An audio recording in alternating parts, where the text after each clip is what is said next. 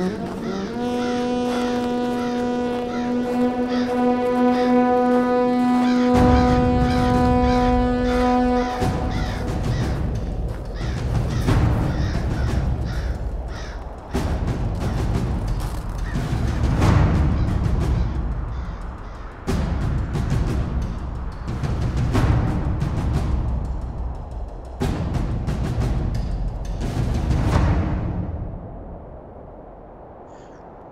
bien, bonjour à tous et à toutes et bienvenue dans ce quatrième épisode du Son du Mur. Euh, je suis Geoffrey et je suis accompagné de Nymphadora et de John. Bonsoir et bonjour à eux. Bonsoir. Euh, et donc voilà, donc on est reparti pour un nouvel épisode. Euh, je vais faire très, le, très succinctement le programme d'aujourd'hui. Euh, donc dans cet épisode qui divers, nous on va avoir des news, on va avoir une discussion qui ne sera pas un débat, enfin peut-être que si, on verra. Et comme d'habitude, à la fin du podcast, vous aurez nos recommandations. Est-ce que le programme vous plaît à tous les deux? Voilà, on va, un peu changer le, rythme. je vais vous demander votre avis avant. Très bien. Très beau programme, très original. Ça change vraiment des, premiers épisodes. Euh. Oui, c'est ça. On est, Le changement dans la continuité, on appelle ça. C'est ça. Euh, donc, on va passer aux news. Du coup, je vais le faire assez rapidement. Je vais passer les plats. Euh, John, tu vas nous parler de quoi au niveau des news? Alors, moi, je vais vous parler de un peu l'actualité du site du forum. D'une part, je ne vais, en fait, je ne vais pas vous parler de l'Assemblée générale qui a eu lieu il y a quelque temps parce que au moment où on enregistre, elle n'a pas encore eu lieu. Et donc, euh, il y aura eu une assemblée générale, euh, l'assemblée annuelle de l'association, et vous aurez un récapitulatif, un résumé de ce qui s'est dit, de ce qui, a, été pris comme euh, décision bah, sur le blog, normalement, si tout s'est bien passé, on espère. Et par contre, je vais vous parler d'un des projets qu'on a en ce moment, qui a commencé euh, il y a quelques semaines déjà. On republie en fait euh, sur le blog toutes nos théories, analyses et décryptages. Donc en fait, c'était une, euh, section du forum à l'époque dans laquelle on avait décidé de regrouper nos théories de, qualité, donc des théories vraiment bien étayées, bien rédigées par différents contributeurs principalement euh, Riusma et Evrac, mais pas que. Et donc, euh, c'est vraiment, en fait, c'est vraiment des, des, grosses productions de qualité. Donc, on les avait mises en avant dans le forum. On avait fait une section à part où elles étaient publiées, où on pouvait en discuter. Et mmh. donc, avec, euh, bah, avec la perte du forum et tous les problèmes techniques qu'on a eu en ce moment, on s'est dit que c'était dommage de ne plus avoir accès à, à ça, parce que c'est vraiment un des trucs les plus qualitatifs qu'on ait fait, je pense, enfin, avec le wiki évidemment. Et donc, du coup, on a recommencé à les publier. Donc, euh, toutes les deux semaines, on sort euh, soit une théorie, soit une analyse, soit un décryptage sur, euh, sur le blog. Donc, allez voir, c'est vraiment intéressant. On a donc, au moment où le podcast sortira, il y en aura eu quatre normalement, dont une très intéressante sur l'assassinat de John Harin, parce qu'il y a, y a beaucoup d'éléments qui, qui, viennent expliquer comment s'est passé vraiment cet assassinat, mais en, sous-sous-texte. Donc c'est pas du tout euh, tout ce qu'on peut croire euh, au premier abord. Euh, si voilà, si vous pensez que vous savez qui a tué John Harin et que votre réponse n'est pas Varys, allez lire l'article. Globalement, parce que vous avez tort? C'est une très bonne présentation, effectivement. Oui, c'est ça. C'est vous avez tort si vous pensez que ce n'est pas Varys. Mais oui, comme le dit John, il faut effectivement aller lire cet article qui est très complet et qui remet en, cause plein de choses qu'on pouvait euh, penser pour acquises. Moi, par exemple, quand j'ai eu la première fois sur le forum, j'ai fait Oh, ça alors, c'était pour ça.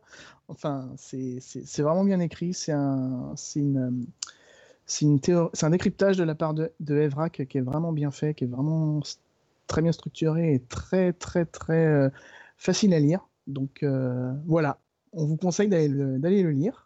Et tout, hein, pas que celle là, on vous parle de celle-là, mais euh, tout, tout, tout, ce qui est publié dans, dans cette catégorie, c'est vraiment euh, c'est ultra intéressant, c'est bien expliqué, c'est sourcé en fait, donc c'est pas, pas des gens qui sortent ça de leur chapeau, c'est vraiment, euh, il y a une grosse crédibilité derrière et c'est c'est toujours ultra intéressant. moi, j'adore, j'adore lire ça. on apprend toujours plein de choses. Donc voilà, vraiment profitez-en. C'est en train de revenir, donc enjoy. Exactement. Euh, Nymphadora, on t'a pas trop entendu là, dis donc. Euh, alors, c'est quoi tes news, toi? Alors, moi, mes news, c'est des, des, news de publication.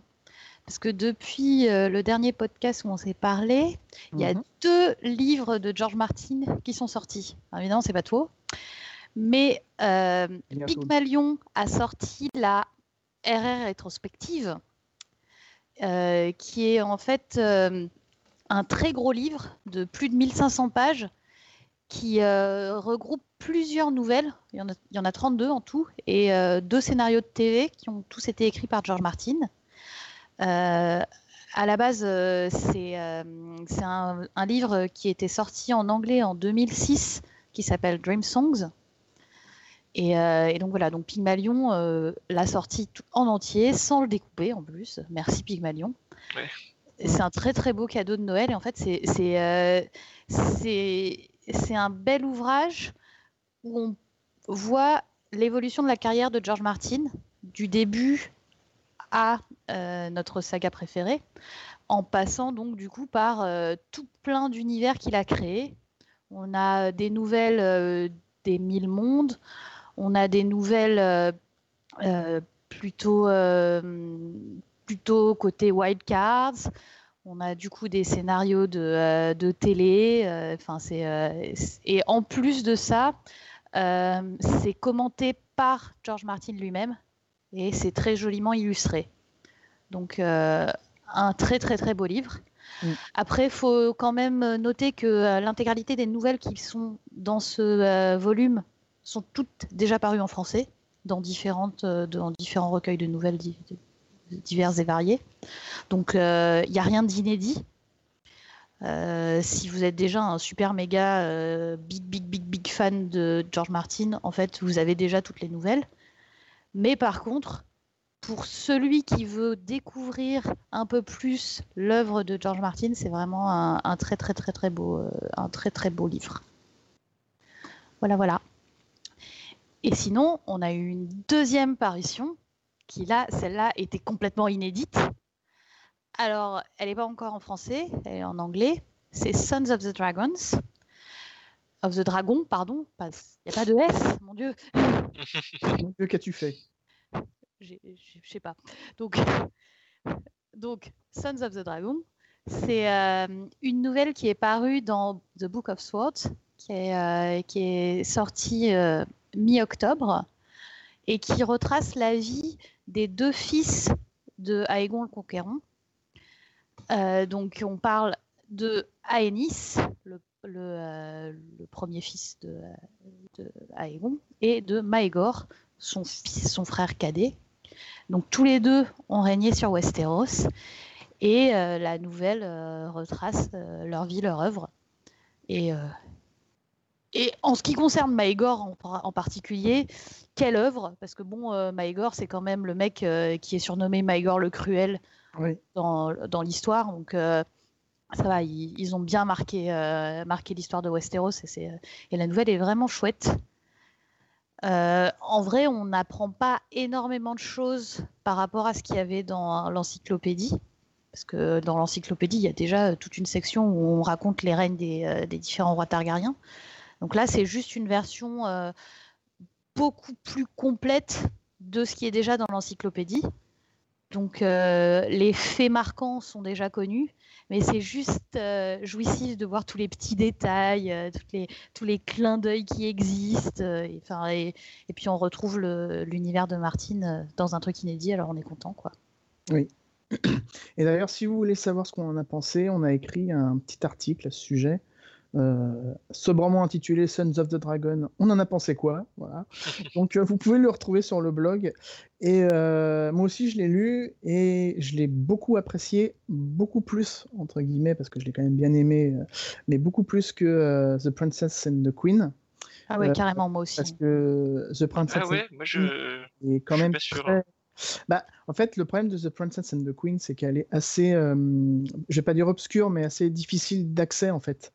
Si t'as pas, euh, si pas les notions de qui est le fils de qui ou la fille de je sais pas quoi. Euh, ouais. Dans je sais pas, moi j'ai. Ah ouais, non, moi si je me suis moi, moi je me suis perdu dans Princess and the Queen. Il y, a, tellement de name dropping entre euh, les dragons, les machins, les trucs. En plus la danse, il se passe. donc The Princess and the Queen à la base, ça raconte la danse des, des dragons. Donc la guerre civile entre les Targaryens à un mm. moment de l'histoire. Et donc du coup c'est c'est hyper dense parce que bah, qui dit, euh, euh, grosse, euh, actualité targarienne dit beaucoup, beaucoup de Targaryens, beaucoup, beaucoup de dragons. Et, vraiment beaucoup de personnages et il y a des moments tu t'y perds quoi. Un petit peu. Ouais. Après cette nouvelle là est vraiment cool. Il se passe des trucs oufissimes, très intéressants à lire. mais c'est vrai que elle est enfin, je l'ai trouvé un peu moins fluide que The, euh, Sons of the Dragon, qui est, euh, elle, euh, vraiment simple à lire. Elle, elle, se lit toute seule. C'est un régal. Et franchement, si vous arrivez à. Enfin, je pense que vous pouvez l'acheter. bon, c'est dans un recueil, en fait. C'est dans une anthologie qui s'appelle. je ne sais plus le nom de l'anthologie. Je l'ai dit tout à l'heure. Pardon, excusez-moi. Tu m'écoutes pas. Je n'écoute pas, c'est affreux. Voilà, je me fais taper dessus. Euh, qui, est, qui, je pense, euh, si vous pouvez la, la récupérer, euh, est vraiment cool. et donc, on vous la conseille. voilà, voilà. D'ailleurs, dans Book of Swords, il y a aussi plein d'autres auteurs de fantasy qui sont vachement cool. Genre, il y a du Scott Lynch, il y a du Robin Hobb. Enfin, du coup, il n'y a pas que du Martin dedans. Et, mm. le, recueil en lui-même est, est plutôt sympa. C'est ça. Bon, après, j'avoue, j'ai sauté sur la nouvelle de Martine. Euh, pour autres, hein. je, l'ai mis sur ma pile de livres à lire. Ça, va, ça patientera un petit peu. J'ai d'autres choses à lire avant. Mais j'ai l'intention quand même de lire les autres, euh, les autres nouvelles de, ce, de cette anthologie. Euh, et pour finir, je vais vous parler d'une conférence qui a eu lieu le 26, le 26 octobre dernier. oui, ça date un petit peu, mais c'était très intéressant. C'était une conférence qui a eu lieu à la Sorbonne qui a été faite par les politistes Sorbonne. Euh, et le thème de cette, euh, euh, conférence, c'était philosophie, droit et histoire dans l'univers de Game of Thrones. Alors, c'était une conférence assez axée sur la série, mais elle était excellente. que ce soit au niveau de l'histoire, au niveau du droit, et surtout, ce qui m'a assez retourné le cerveau, au niveau de la philosophie. Euh, parce qu'on a, au niveau de la philosophie, on s'est quand même posé des questions avec les autres. On était là, on se disait, mais en fait, euh, les Starks, c'est, enfin, tu te poses des questions en fait quand tu quand tu te poses vraiment et que tu commences à réfléchir, tu te dis, euh, oui, les Starks sont toujours, enfin, en particulier Ned, il est toujours ferme, toujours droit dans ses bottes, etc. Mais est-ce qu'au bout d'un moment, être toujours honnête tout le temps, est-ce que ce n'est pas être un petit peu, comment je veux dire ça c'est un petit peu pas dangereux, mais enfin, si, c'est dangereux parce que au bout d'un moment, tu. tu... Bah, enfin voilà, oui, ça m'a retourné le cerveau parce que je sais même plus comment cette phrase. Non mais ouais, mais en, vrai, euh, moi j'y étais aussi et effectivement, euh, la, la, donc l'intervenante euh, était excellente et donc effectivement, elle a opposé la morale des Stark à la morale plus machiavélique des, euh, des Lannister. Et, euh, et, tu te rends compte que en fait ouais bah ouais euh, ouais en fait on est plutôt machiavéliste c'est je crois que c'était les Stark sont plutôt kantiens de mémoire oui c'est ça. dans mon souvenir c'était ça effectivement et Kant est dans une optique où il faut toujours être droit dans ses bottes c'est-à-dire toujours respecter ce qu'on pense tout le temps c'est-à-dire quand tu tires le fil, le, fil de l'histoire, tu te rends compte qu'en fait, euh, ouais, ben, en fait, tout le monde est un peu Lannister. Oui, parce que par exemple, je vais vous donner un exemple qui m'a assez frappé.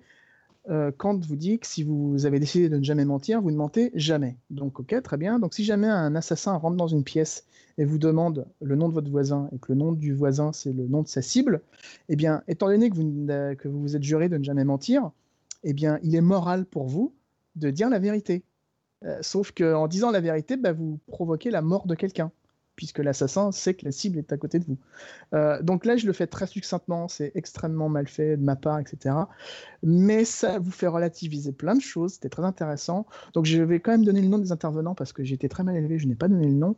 Donc euh, pour la partie histoire, qui était aussi très intéressante, qui a, qui a posé plein de choses sur le côté historique euh, de la série, euh, c'est Florian Besson, qui est un normalien agrégé d'histoire.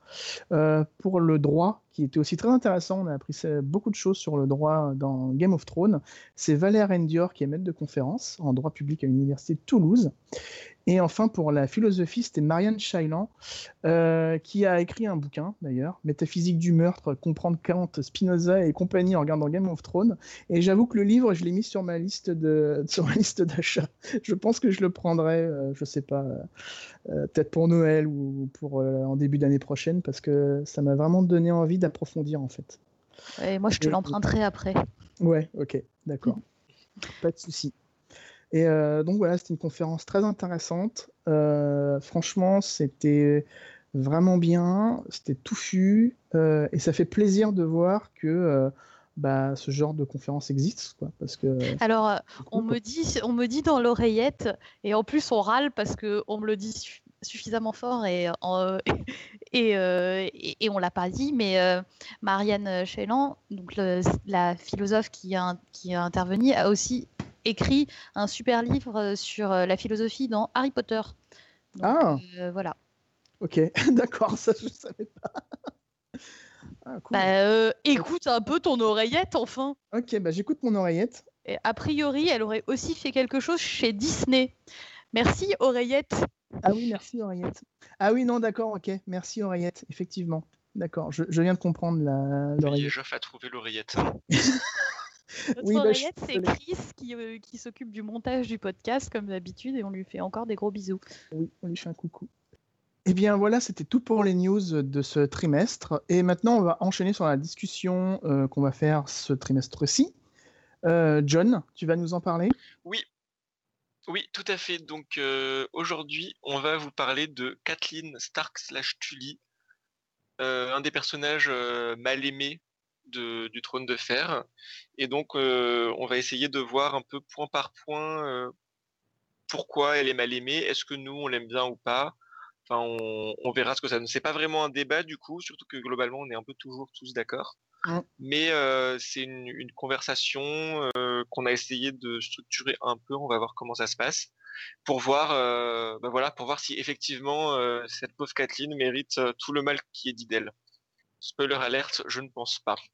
Euh, et on va commencer par euh, sa relation avec John, parce que c'est euh, un peu une des premières façons dont on la découvre.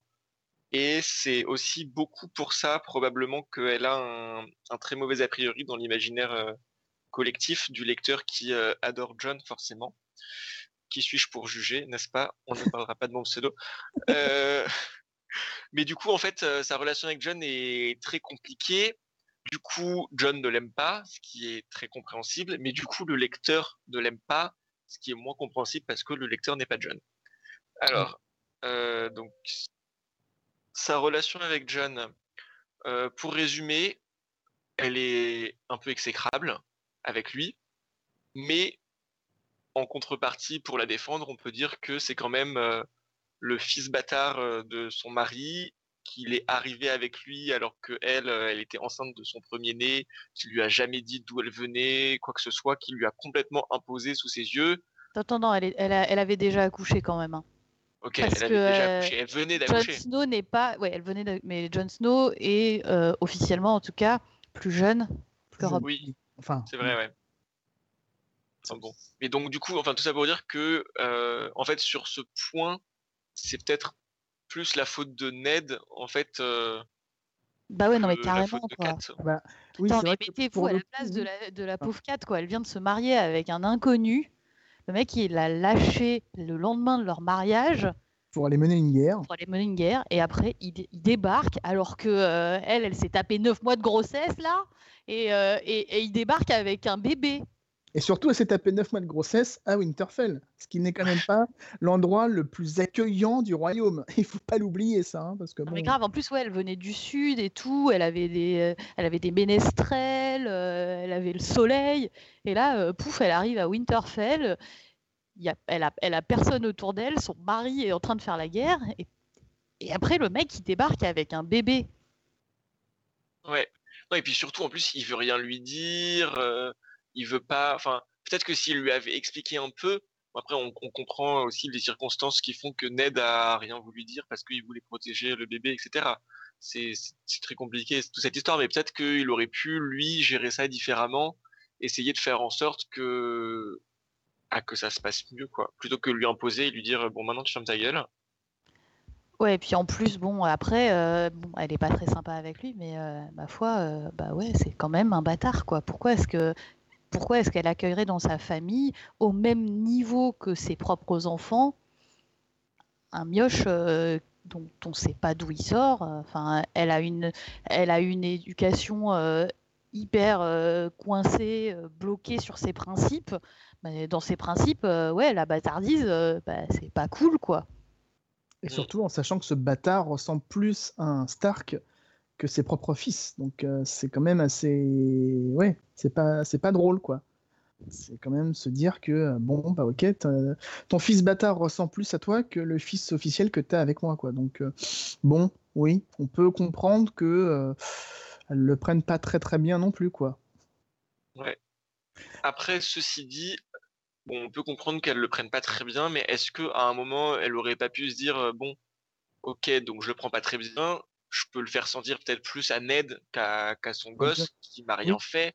Est-ce qu'elle avait besoin d'être ultra désagréable avec lui pendant toute sa vie? Ouais, mais elle a pas forcément. Enfin, tu vois, on a le point de vue de John qui a l'impression qu'elle a été hyper désagréable, mais euh, au final, elle a peut-être juste été froide avec lui, quoi. Et lui, bah, il voulait une maman. Et forcément, ouais, de, son point de vue, il était malheureux parce que parce que Kat c'était pas sa maman alors que c'était la maman de ses frères et sœurs. Mais mais euh, n'empêche que euh, en vrai, bah juste, euh, elle en voulait pas de ce gosse. Bon, elle a pas été elle a pas été maternelle avec lui. lui, il l'a mal vécu, mais peut-être elle était pas si désagréable, quoi. Ouais, on n'a pas, on n'a pas que son avis à lui là-dessus quand même. On a, euh, on a plusieurs fois des réflexions de ses frères et sœurs qui vont dans le sens de euh, Kathleen n'aimait pas John et était désirée avec lui. Enfin... Elle a jamais été maternelle avec lui, mais bon, j'ai envie de te dire, c'est. On peut elle, lui a juste, elle lui a juste toujours rappelé sa position de bâtard. Mais bon, bah ouais, en même temps, c'est vrai, c'est un bâtard. Oui, oui, non, mais je dis pas qu'il fallait qu'elle soit maternelle. Ça, évidemment, on va pas lui demander d'élever comme son fils quelqu'un qui n'est pas son fils. Mais il y a, je pense qu'il y a tout un nuancier entre être maternel et être désagréable. Oui, et être la belle-mère acariâtre dans Cendrillon, tu vois, c'est un peu. Voilà. Après, c'est vrai que la première image qu'on a d'elle, si je me souviens bien, hein, c'est. Enfin, on a son point de vue à elle, c'est le deuxième point de vue dans, dans, dans Game of Thrones. Et ensuite, on a, euh, on a un point de vue de John où justement il parle de sa relation avec Kathleen. Et forcément, la relation avec Kathleen va être colorée par cette, euh, par cette vision qu'a John, puisque c'est le premier point de vue où euh, bah, quelqu'un parle d'elle de l'extérieur. Donc oui, forcément, ça va colorer notre vision qu'on a de, Kathleen, qui est comme on, vient de le dire, pas forcément aussi noir que ça, puisque John, bah, c'est un gosse, hein, donc forcément, il a peut-être pris des choses pour. Euh, il a peut-être mal pris des choses, alors que non. Enfin, c'est juste que Kathleen n'a jamais été maternelle avec lui et s'est jamais senti de euh, bah, d'avoir plus de liens avec lui qu'avec ses vrais, avec ses vrais enfants. C'est un bâtard, c'est un bâtard. C'est là pour le coup le vrai responsable, euh, c'est Nedou. Hein. C'est Ned. Ouais. Ouais. C'est vrai, c'est ouais. Je pense qu'on peut tous être d'accord sur ça. oui, parce que quand même le mec se tire et se ramène avec un gamin dans la, sous le bras. Euh, on passera sur euh, comment est-ce qu'il a fait pour ramener ce gamin sous le bras, parce qu'il a quand même traversé tout Westeros, hein, ça faut pas l'oublier, sans problème avec un gamin. Bref, c'est un autre débat. Euh, et il arrive avec, devant la femme qu'il a à peine connue, quoi. Et oui, je peux comprendre qu'elle le prenne mal, et après qu'elle le fasse entre guillemets dériver du père vers le fils. Bon, ça me paraît pas déconnant. Même si bon, c'est vrai qu'il faut juste se mettre dans ses chaussures, quoi. Ouais. Bah, au final, Kat, elle est quand même hyper humaine. C'est un, c'est un personnage. Euh, c'est un personnage fascinant parce que euh, elle est là, elle a, elle a plein de faiblesses. Elle fait, on, on, le verra tout à l'heure, mais oui, elle prend plein de décisions un peu contestables. Mais on comprend toujours pourquoi elle prend ces décisions et euh, ouais, eh ben, c'est une, c'est une personne humaine avec ses défauts et, et avec ses qualités, quoi. D'ailleurs, Nympha, je crois que tu vas nous parler, sauf si vous voulez qu'on continue sur la relation avec John. Non, je pense qu'on a fait le tour. Hein. Voilà. Donc, Nympha, tu vas nous parler de quoi, toi? Alors moi, je vais vous parler de mon plus gros grief vis-à-vis d'elle, qui n'est pas sa relation avec John, parce que euh, moi, je comprends assez bien qu'elle n'ait pas envie de, se, taper un braillard euh, qui n'est pas d'elle. Euh, voilà. Hein Par contre, là où je suis vraiment, vraiment dubitative quant à son comportement, c'est dans son rôle de mère et dans son éducation, notamment vis-à-vis de Sansa et Arya. En fait, je, je trouve Kathleen mais alors, mais, mais, mais, mais, désastreuse avec, euh, avec ses deux filles. Elle a toujours chouchouté Sansa et à moitié ignoré Arya. Alors, après, les gens, ils aiment pas Sansa.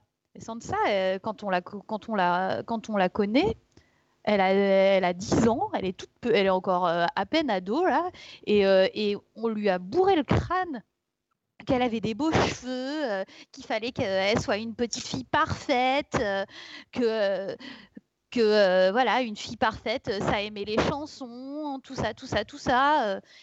et, et Aria, qui n'était pas tout à fait dans ce mood-là, bah, Kathleen, elle a toujours été beaucoup plus froide avec elle, quoi.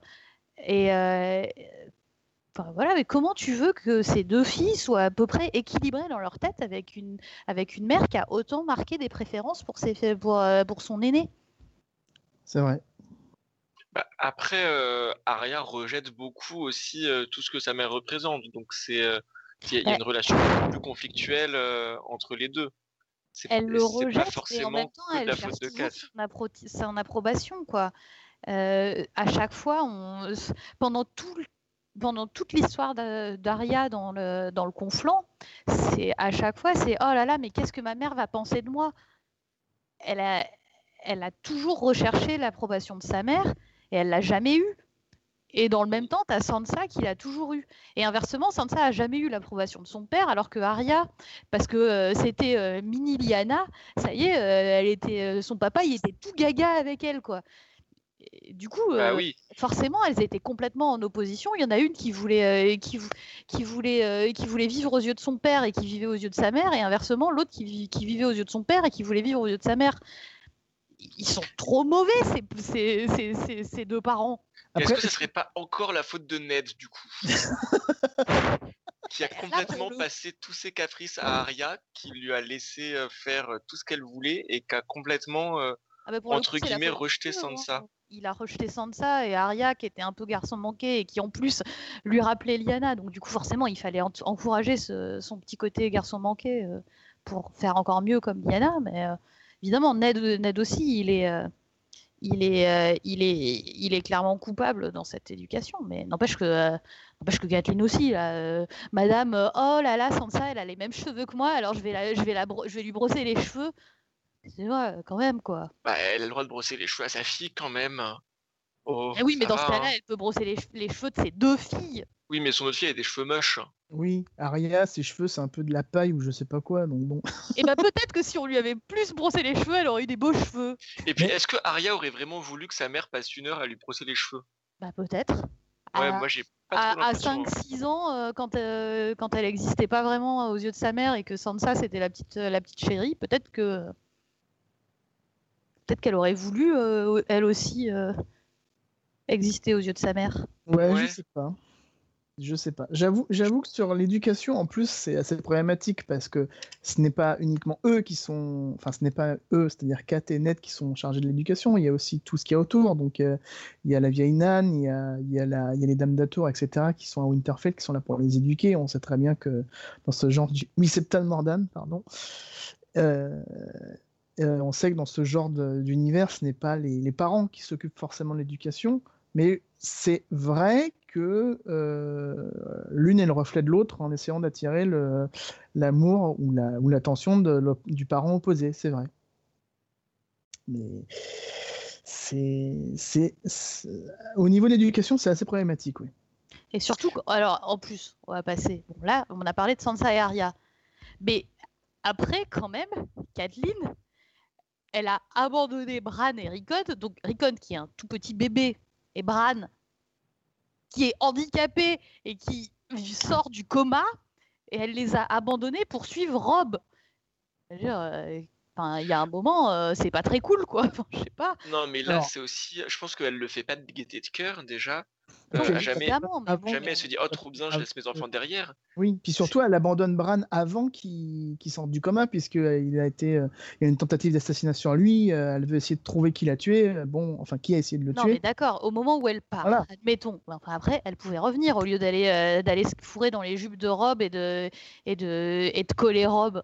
Elle avait un fils handicapé et un bébé à, Winterfell, quoi. Là, elle s'est trouvé une super occasion d'exister politiquement. Bah ouais, mais du coup, euh, n'empêche que euh, Bran et Rickon, euh, c'est des petits garçons, quoi.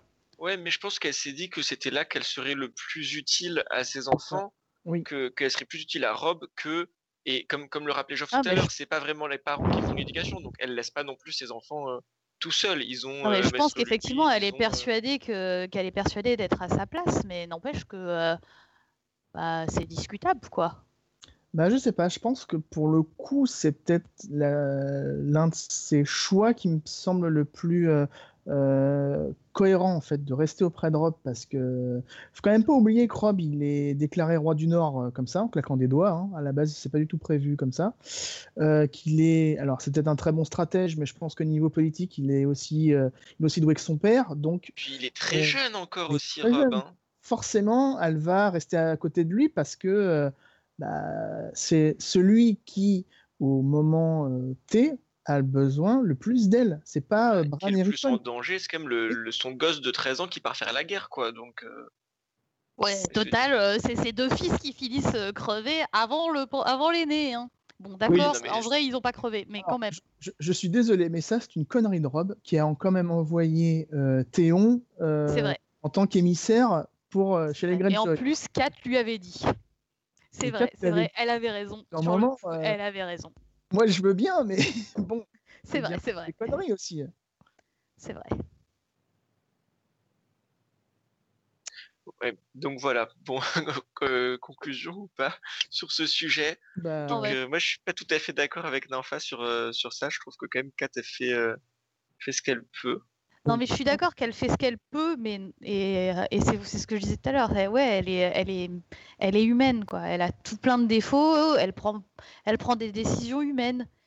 Mais forcément, nous, quand on est lecteur, il y a des moments où on se dit, oh, quand même, quoi, elle a déconné. Et en plus, son mari a déconné avec elle. Donc bon. Mais euh, multiplie les boulettes à deux, donc c'est bien. Remarque, ils se sont trouvés les deux. Hein. C'est mais n'empêche que, est-ce qu'on peut vraiment complètement la blâmer? Non. Non, bah parce qu'elle elle, elle, prend ses décisions, euh, bah, elle pense vraiment euh, qu'elle a, qu'elle a raison. Et, et en plus. Oui, déjà, elle pense jamais à mal quand même. Hein. Voilà. Et en plus, euh, elle n'a pas forcément tort à chaque fois, quoi. Bon, avec Sansa et Arya, quand même, je pense non, moi, je suis pas d'accord. Ils sont, ils sont un peu ratés, moi, sur la, sur la Moi, je pense que c'est pas leur faute. Alors, je je serais plus de l'invite de Nympha, enfin sur ce point-là en particulier sur l'éducation en Sansa et Arya, je pense qu'effectivement, il, ils, ont laissé passer trop de choses à Arya euh, parce que ouais voilà. Oui mais ça c'est pas Kat hein, qui laisse passer des choses à Arya. Bien sûr, c'est pour ça que je dis il avec un il euh, donc Ned et euh, et Kat même si je pense que Ned est plus responsable à ce niveau-là et qu'ils n'ont pas été assez coulants avec Sansa quand elle fait des boulettes parce que c'est une gamine de c'est une gamine qui fait des boulettes et puis voilà bon bref c'est pour le pour le coup au niveau de l'éducation de Sansa et Arya, je suis plus mitigé, mais par contre pour l'abandon de Bran et euh, enfin pour moi c'est pas un abandon abandonné, tu vois. Non, elle les a et elle a jamais voulu les abandonner, ça on est d'accord. C'est juste que de facto de facto, il y a quand même des petits garçons euh, qui, euh, qui, aimeraient bien avoir leur mère à, à, Winterfell, quoi. Ouais, mais bon, j'ai envie de te dire, de façon, Winter... c'est de la faute de Winterfell, en fait. C'est perdu au fin fond du Nord, là. Si tu veux qu'on aille foutre dans cet endroit où il y a de la neige, il fait froid, il fait pas beau, euh, faut les comprendre aussi. Euh, du coup, bah, je vais embrayer, sauf si euh, je pense qu'on a conclu au niveau de son rôle de maman. Ouais, Donc je vais embrayer sur son côté, par contre, langue de pute, parce qu'elle balance quand même certaines euh, saloperies sur Lisa et sur Edmure. Elle est pas très sympa avec ses, avec ses frères, avec son frère et sa sœur, dis donc. Ouais, moi je trouve que. Vas-y, tu, tu. Non, non, vas-y, vas-y. À toi l'honneur. À moi l'honneur. Alors, moi, c'est surtout vis-à-vis de Edmure que, que j'en veux un peu à, à Kathleen, parce que je trouve que. Bon, ok, Lisa, de toute façon, c'est une grosse psycho, donc euh, voilà. Tant pis. Mais je trouve qu'avec Edmure, ils sont tous vraiment pas gentils. Et euh, il me fait vraiment de la peine, ce petit garçon. Et, voilà, je trouve que vraiment, ils sont, ils sont pas cool avec Edmure et qu'ils le méritent pas. Et que là-dessus, elle, en tant que grande sœur, elle devrait peut-être avoir un rôle un peu euh, plus protecteur vis-à-vis de son petit frère quand, euh, quand elle a son père ou son oncle qui lui trache dessus. Quoi. Ouais, et moi j'aurais tendance à dire qu'elle est pas cool non plus avec Lisa parce que, bon, Lisa, ouais, d'accord, au moment de la saga, c'est une grosse psycho, mais elle a jamais été sympa avec sa sœur, même quand, même quand elle était jeune, quoi. Elle se foutait de sa gueule tout le temps et tout. Euh, elle lui faisait bien sentir qu'elle était supérieure, euh, que c'était elle l'aînée, qu'elle allait se marier avec des mecs cool et tout. Euh, et, pendant, et en plus, il y avait l'amoureux, l'amoureux transi Littlefinger pendant que, pendant que Lisa, elle, se pâmait sur lui. Et, et, Kathleen le savait très bien. Et, juste, elle s'en foutait, quoi. C'est pas très cool. C'est vrai qu'elle a un peu un côté c'est moi la chouchoute et allez tous vous faire foutre, quoi je pense qu'elle aime bien, je pense qu'elle aimait bien effectivement être euh, la préférée et peut-être un peu un côté euh, ouais, qui va en profiter, qui va peut-être rabaisser les autres. Euh. Eh, je vous dis, hein, c'est pas pour rien que Sansa, elle était comme, elle était aussi insupportable à 11 ans. elle a été élevée par sa mère, quoi. Ah, faut savoir, tout à l'heure, t'as dit qu'ils ne l'élevait pas. Mais si, justement. je t'ai dit que Sansa était, était, le, était le petit chouchou de sa maman disons que c'est le produit de. Oui, voilà, c'est bien la, fille de sa mère, quoi. Oui, c'est vrai qu'elle n'est pas, qu'elle est pas forcément très sympa avec son frère et sa sœur. Après, il faut quand même avouer euh, que l'un comme l'autre sont pas non plus euh, des grands winners, hein, parce que bon, euh, Lisa, elle est quand même. bon, aujourd'hui, elle, est quand même, elle a quand même tourné la carte, il hein, faut quand même l'avouer. Ouais, non, clairement.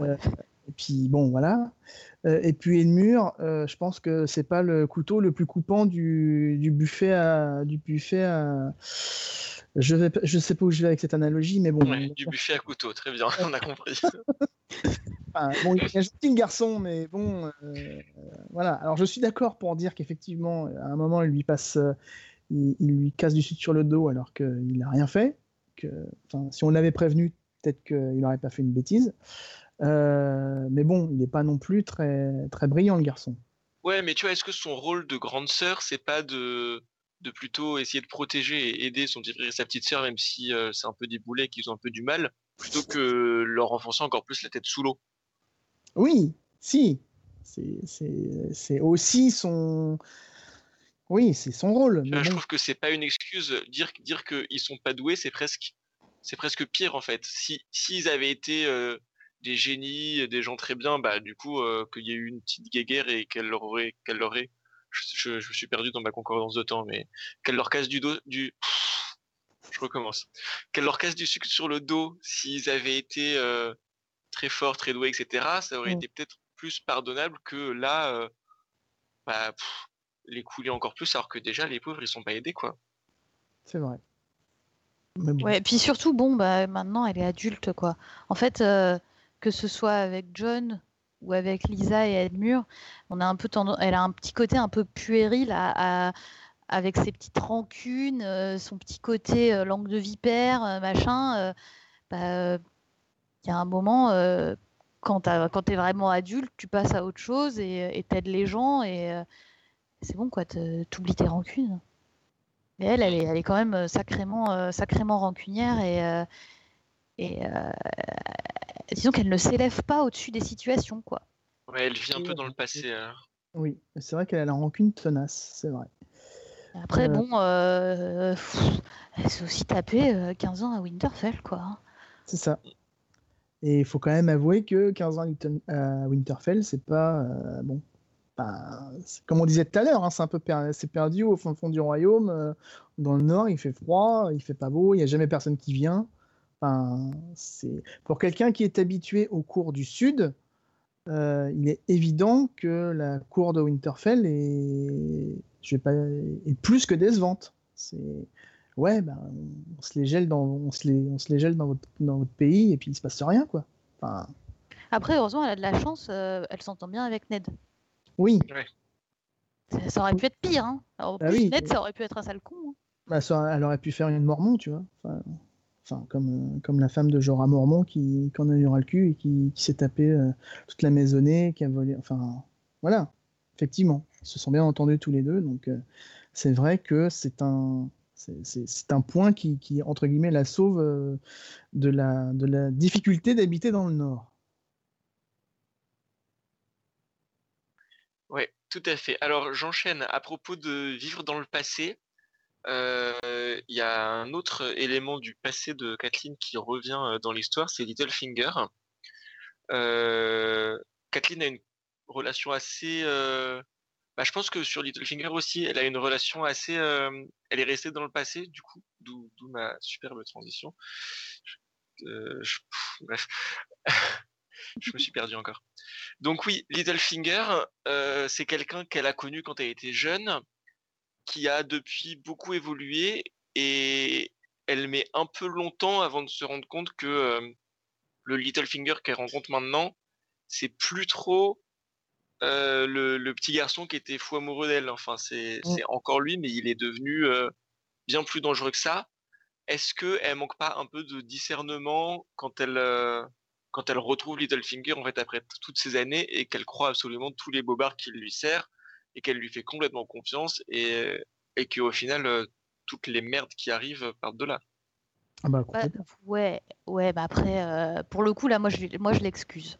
Parce que bon, euh, bah ouais, elle se rappelle de euh, son pote euh, avec qui elle a grandi, euh, et en plus qui était fou amoureux d'elle. Et bah, comment elle aurait pu s'imaginer qu'il allait lui mentir, la, tra- la trahir à ce point-là, quoi? Enfin, c'est pas, c'est pas si facile de s'imaginer que, euh, que le mec que tu as en face de toi, avec qui tu as grandi, c'est une pourriture. Surtout quand tu aucun autre élément. Le- la seule chose qu'elle sait, c'est que bon, bah, ouais, il était pas con, il, s'est élevé euh, dans ses fonctions et, euh, et, ils ont grandi ensemble, quoi. Donc je vois pas comment elle aurait pu se poser des questions, quoi. Elle voit juste ce, mec euh, qu'elle connaissait avant, euh, qui en plus lui a amené des informations qui sont a priori vraies. Bon, ben. Je sais pas, moi, je, moi, moi je, je- en plus, euh, à ce moment-là, euh, elle a pas trop de raison de se méfier non plus, quoi. Elle, elle revient de Winterfell, euh, ils sont, ils sont en temps de paix. Alors certes, on a essayé de tuer son fils, mais euh, de là à y voir euh, une énorme conspiration et tout, Ouais. euh, c'est c'est peut-être un peu naïf, mais, euh, mais c'est pas si, euh, c'est pas si déconnant, quoi. Bah, c'est vrai que pour nous, en tant que lecteurs, c'est facile d'imaginer euh, que Littlefinger est, euh, va, les trahir parce que bon, on, le- on a quand même pas confiance en ce gars-là qui est un peu, qui est un peu bizarre. Mais c'est vrai que du point de vue du personnage de Kathleen, bah oui, comme le dit Nymphadora, c'est c'est euh, le garçon qu'a- avec qui elle a bah, avec qui elle a vécu pendant des années et qui, qui était amoureux d'elle. Donc oui, effectivement, c'est difficile de se dire que ce mec-là est et en fait un, une- une- un sacré euh, mastermind et enfin Un maître psycho, euh, ouais c'est ça un maître euh, un maître marionnettiste et qui, manipule tout le monde quoi oui Cela dit, même nous, à ce moment-là, je pense qu'on n'est pas encore conscient de ça. Dans, mes souvenirs, au ça. moment où, Enfin, où ouais, il on lui donne même pas compte, quoi. le, le poignard et qu'il lui dit Ah, bah ça, c'est le poignard de Tyrion, machin, on se dit Ah, bah ouais, quel bâtard ce Tyrion. C'est que plus tard qu'on comprend qu'en fait, euh, bah non. il joue sur plusieurs tableaux Ouais. ouais et oui c'est c'est- c'est- mais c'est vrai que sa relation avec Littlefinger est un peu euh, est un peu compliquée Euh, Oui, puis euh, la relation de Littlefinger avec elle est encore plus compliquée parce que quand même son espèce de, de projection sur Sansa, c'est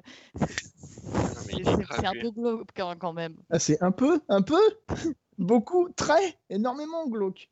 Ah, surtout que quand il récupère Sansa et qu'il lui donne le nom de sa mère, enfin bon, bref, c'est, il donne le nom de sa propre mère à Sansa, si je me souviens bien, Euh, et il est amoureux d'elle parce que c'est l'image qui se fait de Kathleen. Enfin bon, je pense que le monsieur Littlefinger, il faudrait qu'il trouve un, dim- un- un divan et il faudrait qu'il discute avec le Sigmund Freud de Westeros parce qu'il a plein de choses à régler ce garçon.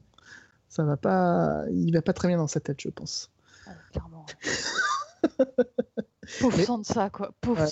Pauvre petite Sansa. Oh, je pense. Je... Oui, alors pauvre Sansa, euh, on verra. Hein, ouais, non, mais d'accord. J'espère bien qu'elle va finir par. Euh, mais, mais n'empêche que.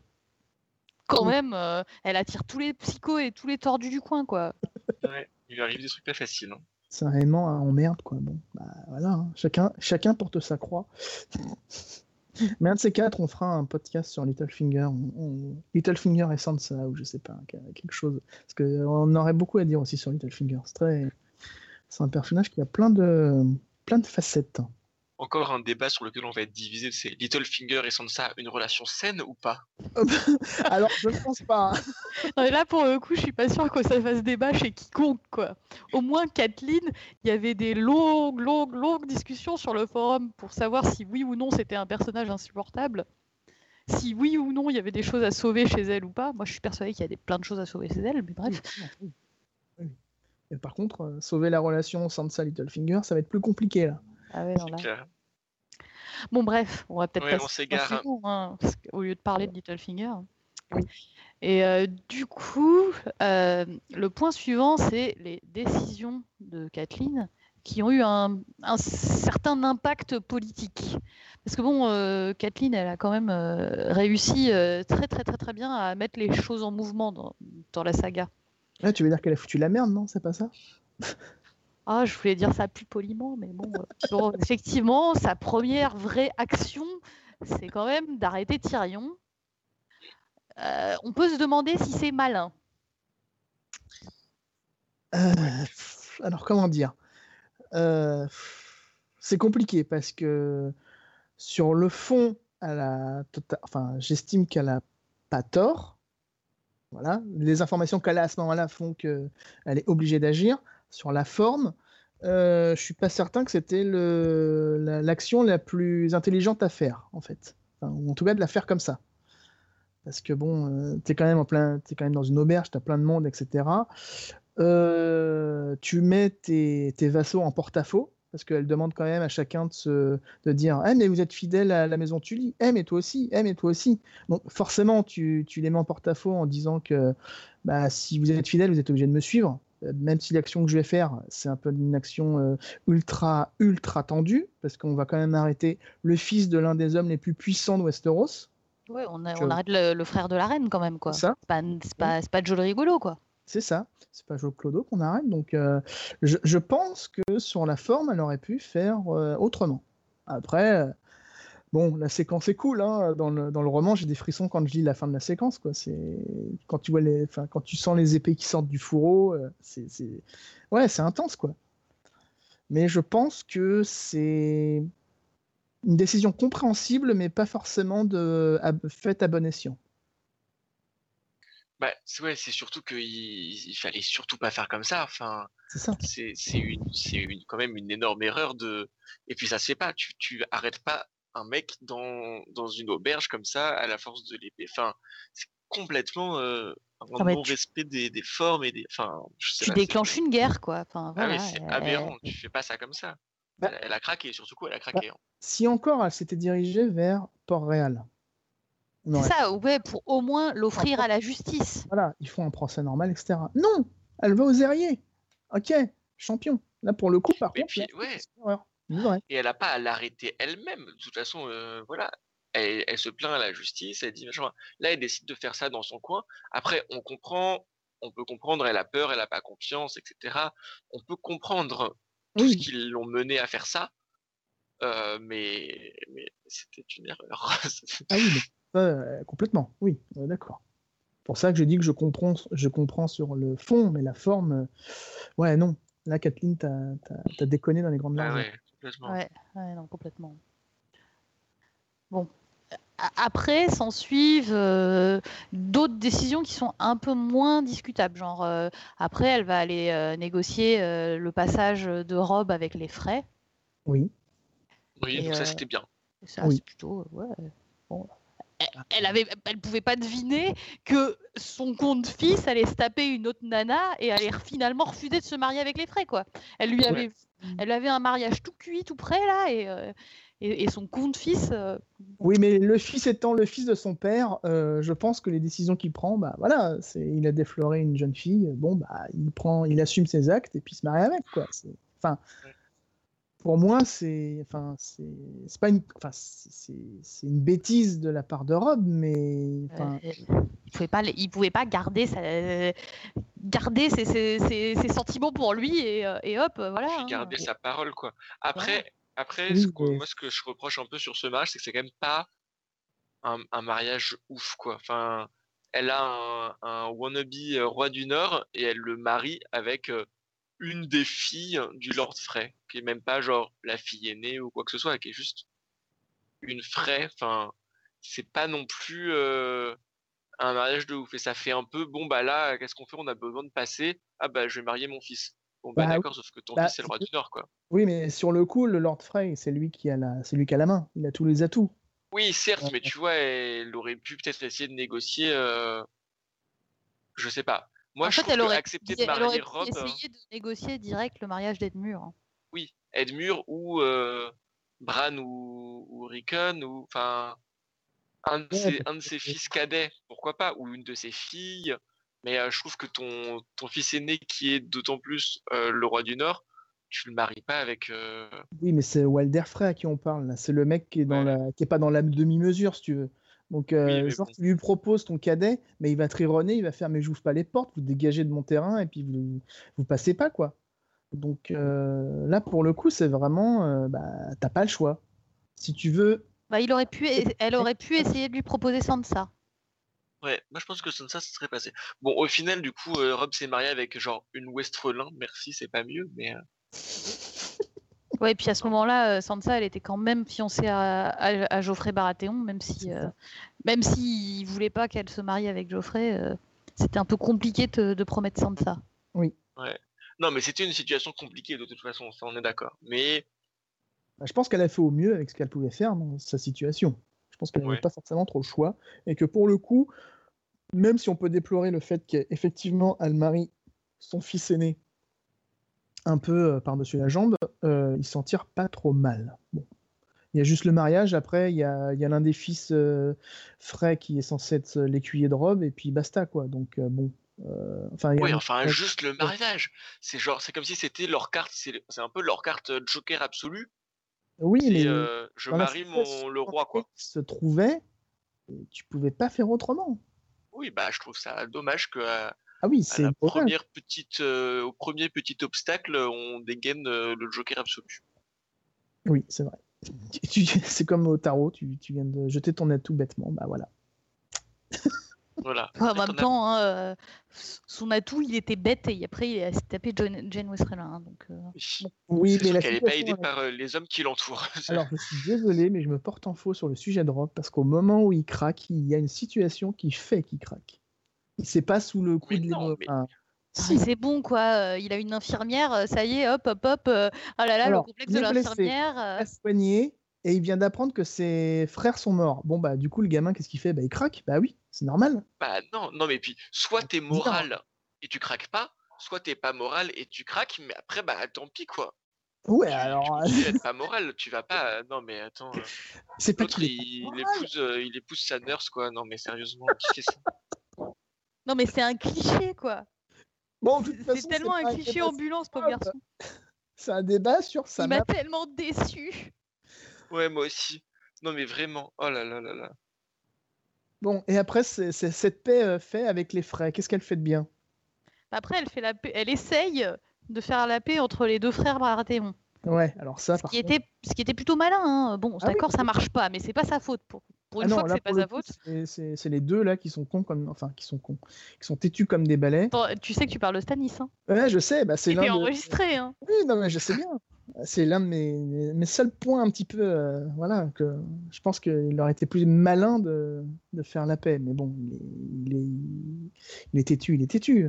Bon, Renly est pas est tout aussi débile. Hein. Non, je veux être roi parce que je suis beau. ok, d'accord. Bon.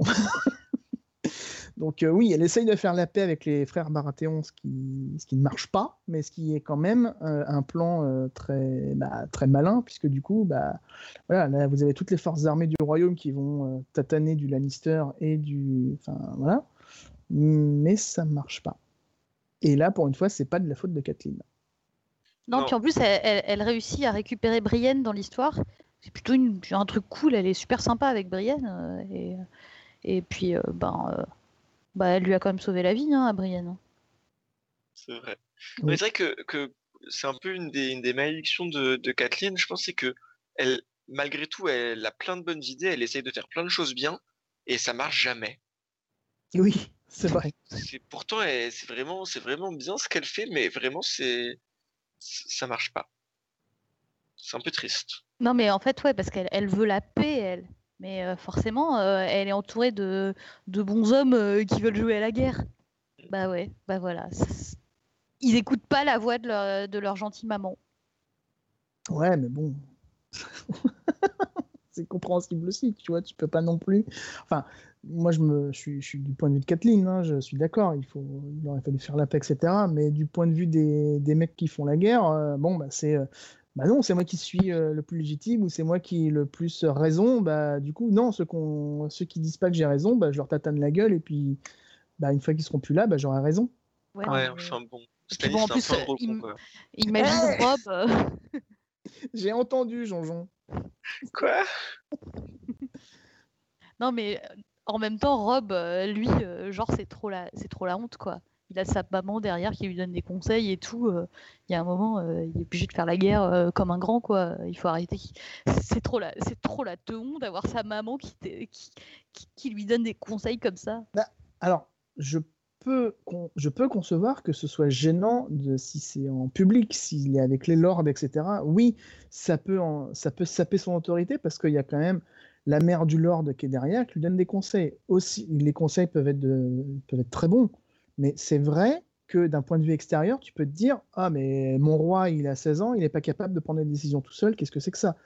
Je, peux comprendre, c'est un, peu, c'est, un peu, c'est un peu idiot comme manière de penser, mais je peux, je peux concevoir que oui, oui, non, c'est pas malin de c'est pas malin de saper les de, de, saper de saper Ron en public, de robe en public. Ça, tu, tu, le fais en privé, tu le fais quand tu es avec euh, avec euh, le Silure ou Edmure, quand vous êtes en petit comité, voilà, le, que tu donnes des conseils à ce moment-là, il n'y a pas de souci, mais pas en conseil, pas quand il est en train d'établir des stratégies militaires. Enfin, je sais pas, mais euh, oui, je trouve ça normal qu'au bout d'un moment, il fait bah écoute, maman, t'es gentil, mais enfin, je suis grand, quoi, je suis roi.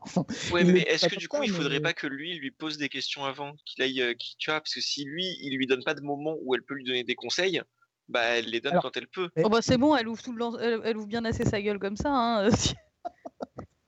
il la consulte pas des masses non plus. C'est vrai qu'il ne la euh. consulte pas des masses, on est d'accord, c'est vrai. Après, il peut pas dire euh, je te consulte pas, mais par contre, euh, ouvre pas ta gueule devant les gens. Bah oui, bah viens me voir avant d'être devant les gens pour que je te dise que c'est de la merde ce que tu vas dire.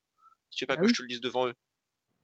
C'est vrai qu'il va pas lui demander des conseils, enfin même en privé quoi. C'est toujours elle qui va et qui fait Eh mais je te conseillerais de faire ça, ou plutôt ceci, ou plutôt cela. Et puis au bout d'un moment, vu qu'il écoute pas, bah, elle le dit devant tout le monde quoi. Oui, c'est c'est là encore, je pense que c'est la malédiction Kathleen. Elle essaye de bien faire, mais elle est confrontée à des murs et à des. Oui, puis elle fait pas les choses proprement pour que ça marche, quoi. Oui. En plus, au bout d'un moment, étant donné que ses deux enfants sont supposés morts, et eh ben, elle se raccroche à son fils, et là, c'est encore pire, quoi. Enfin, elle se raccroche à Rob, et alors là, c'est. Oui, bah, c'est sûr que bon, allez, on va rentrer dans sa pire décision. Alors, euh, pour le coup, on l'excuse parce que parce qu'elle parce qu'elle souffrait et tout, mais mais quand même libérer James d'un point de vue purement politique, c'était vraiment pas malin quoi. Euh, ça, la libération de Jamie, c'est l'un des plus gros points, euh, peut-être avec l'arrestation de Tyrion, qui fait qu'elle est, ouais, c'est un personnage quand même problématique quoi. Alors moi, je, comprends, mais d'accord. Hmm? Tu n'es pas d'accord? Ah bah vas-y. Non, moi, je suis pas d'accord parce que l'arrestation de Tyrion, effectivement, grosse boulette. La libération de Jimmy, je trouve que c'est, ça se comprend complètement. En fait, elle est dans dans un modèle euh, honorable où elle se dit que elle, fait confiance à Jimmy, à sa parole. Donc il y, a, ce côté un peu euh, naïf et faire confiance, mais en même temps, euh, bon, nous on sait que Jimmy tient quand même parole. Et en fait, elle se dit, mais Là, je suis dans une situation où il y a la reine, la grosse psycho, qui a en otage ma fille. Moi, j'ai en otage son frère. Bon, bah, je vais faire un échange. Et donc, euh, je libère Jimmy.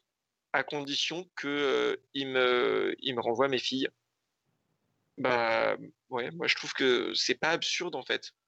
Ah non, alors je, ne trouve pas ça absurde. Je le comprends complètement aussi, et je le comprends aussi comme toi. Mais je, je, me dis aussi, si tu prends du recul euh, et que tu n'es pas dans, la, dans, la, dans le cerveau de Kathleen, et eh ben tu te dis, mais qu'est-ce qu'elle fait quoi? D'un point de vue extérieur, c'est juste, enfin, c'est juste incroyablement idiot. Enfin, d'un point de vue extérieur. Hein, à partir mais non, mais c'est parce qu'il l'écoute pas. S'il l'écoutait, elle l'aurait expliqué. Mais là, il l'écoute pas. Bon, bah, il dit fuck le système, allez, anarchie, c'est bon, j'y vais. Bim, allez tous vous faire foutre. Vous aviez qu'à m'écouter. Ouais, mais enfin bon, euh, in fine, du coup, euh, elle, elle, elle, libère l'assassin du euh, d'un des bannerets les plus importants de son fils pour pouvoir sauver ses, ses filles. Ouais, enfin l'assassin, c'était pendant une bataille, c'est pas non plus, c'est pas l'assassin. Mais, mais du coup, on peut aussi comprendre que Karstark, bah, pour se venger, il tue des cousins et que. Non, ah bah non, ah bah, je suis pas d'accord. C'est la guerre. Oui, mais si on excuse la, la, tristesse et la peine de Kathleen qui fait qu'elle libère Jamie, on peut aussi comprendre la peine et la tristesse de Arnold Karstark qui fait qu'il agit comme il agit. Je ne cautionne pas le ah fait de cautionner ah non, parce que Kathleen, c'est une manœuvre politique. Elle libère James pour euh, en, faire un échange d'otages, en fait. Car Stark, ce qu'il fait, c'est complètement absurde. Il tue des otages par, par, par, vengeance. Oui, alors, que en plus, James, il a tué les fils de Karstark, mais pendant une bataille, il les a pas genre euh, capturés puis assassinés. Enfin, John, elle libère Jamie en supposant qu'il va tenir sa parole et que en supposant aussi que Tyrion va, va tenir sa parole c'est quand même extrêmement ténu comme espoir. Parce elle se raccroche vraiment aux branches. Elle a, elle, a juste ce qu'elle veut, c'est ses filles et elle fait tout pour avoir ses filles. Et elle et, euh, et c'est pas une décision politique, c'est une décision de mère. Ah elle veut ses filles et du coup, euh, du coup, elle fait la seule chose qu'elle, à laquelle elle peut penser. Bon, ben, on va faire l'échange. Mmh. Mais, mais c'est très égoïste. C'est c'est pas pour le c'est pas le c'est pas pour le bien de la guerre qu'elle fait ça. C'est pas pour c'est pas pour la paix qu'elle le fait. Elle le fait uniquement bah pour avoir ses filles. Je sais pas, c'est pas pour la paix ça non, mais mais tu vois politiquement, en fait tant que Cersei a en otage Sansa et bon elle a parlé mais ça ils le savent pas, bah ça leur fait en fait euh, Cersei a énormément de pouvoir sur eux parce que à tout moment eux aussi ils avaient beaucoup de, de pouvoir sur Cersei. Ils avaient Jaime. Bah oui, bah d'où l'idée de faire l'échange.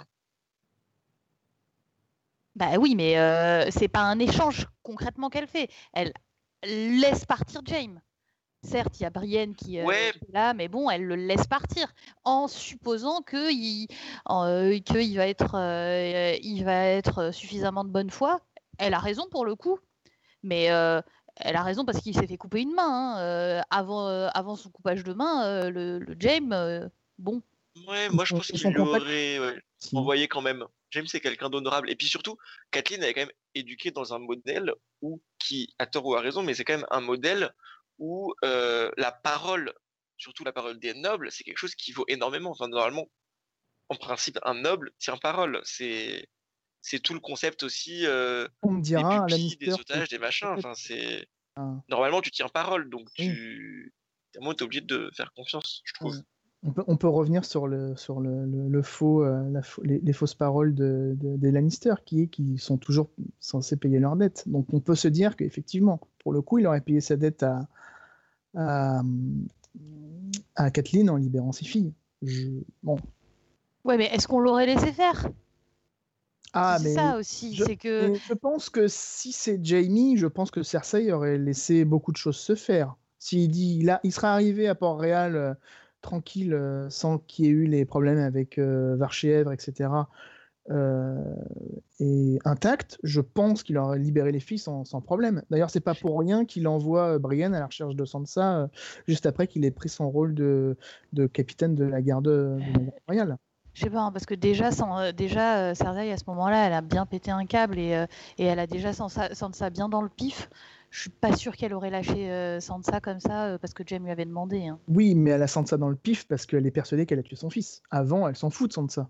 C'est une cruche pour elle. Enfin, pendant la bataille de Port-Réal, elle se dit que la pauvre débile, elle comprend rien. Euh, elle soutient les femmes de nobles qui sont en train de pleurer parce que euh, elle sait faire que ça. elle la considère comme une idiote. Elle lui demande de boire. Enfin, je veux dire, elle la considère pas comme une menace ni rien. Elle la considère comme une comme une jeune. je sais pas, moi, je pense qu'elle, je pense qu'elle se, elle, elle, euh, elle envisage déjà la jeune reine plus jolie qu'elle qui risque de, de lui passer de, de lui passer sous le nez et, et et certes, elle, est très condescendante avec Sansa, mais je pense quand même qu'il euh, y a aussi le côté, euh, elle est jeune et jolie, et, euh, et, moi, je suis très, très en insécurité, donc, donc Sansa, Sansa, je l'aime pas parce que j'aime pas son, son j'aime pas sa beauté, quoi. Je sais pas. Je pense que son, je pense qu'elle a plus eu peur de Marguerite que de Sansa. Hein. Enfin. Mais bah oui, mais parce que ça va crescendo, quoi. Mais euh, je pense que euh, je pense que sans ça, euh, elle est pas. Enfin. Bah, tu sais. Déjà pendant la bataille de Port-Réal, elle est. Cersei, elle, elle est pas forcément hyper, hyper, hyper, hyper fan de Sansa, quoi. Bah pendant la bataille de Port-Réal. Mais quoi qu'il en soit. Enfin, bref. Oui. Moi, je pense qu'effectivement, peut-être qu'il y a moyen que Cersei euh, n'aime pas Sansa dès le début pour l'histoire de la reine plus jeune et plus belle. Mais dans tous les cas, en fait, là, on parle de, la libération de Jaime pour faire l'échange. Si on, à partir du moment où. Ouais, mais à partir du moment où Jaime est libéré, Cersei et son mastermind politique, elle va se dire Ah, mais non, attends, j'ai un super plan.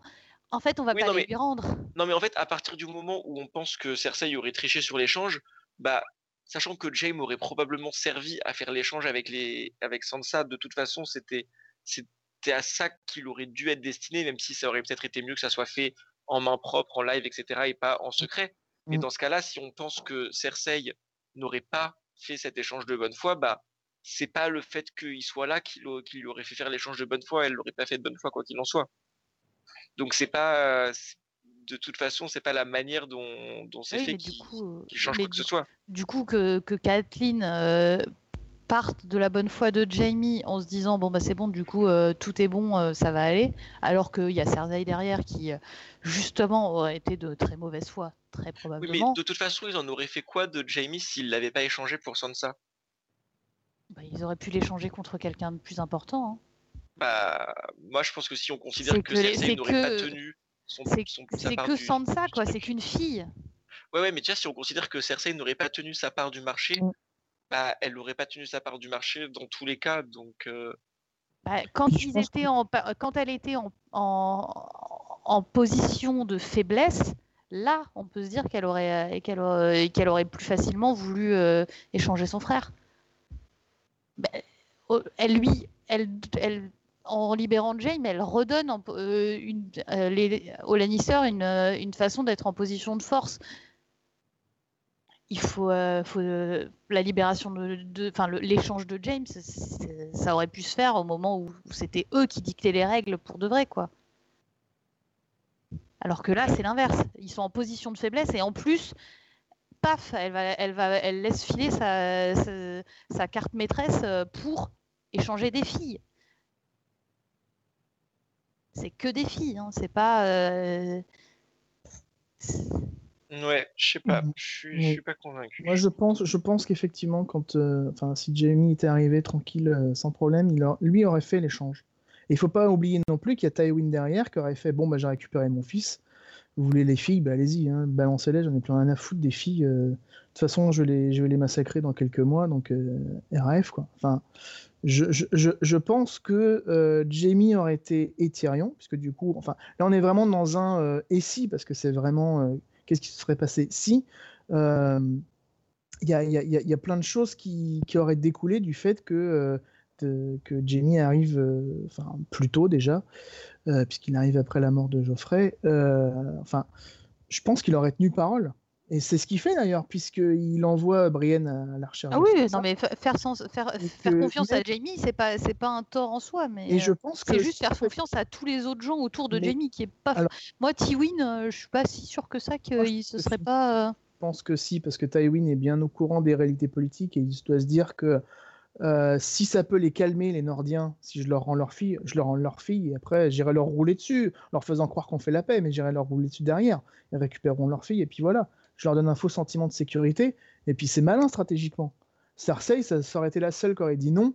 Et puis je suis désolé, mais face à Jamie, Tyrion et euh, Tywin qui fait non, mais tu te tais et puis on envoie les filles, tu restes tranquille. Alors elle fait bon, bah ok. je sais pas, en plus, déjà concrètement, euh, euh, le roi c'est Geoffrey et Geoffrey il aurait dit non, je veux, je veux, pas, me je veux pas lâcher mon jouet. Quoi. Oui, mais Tywin.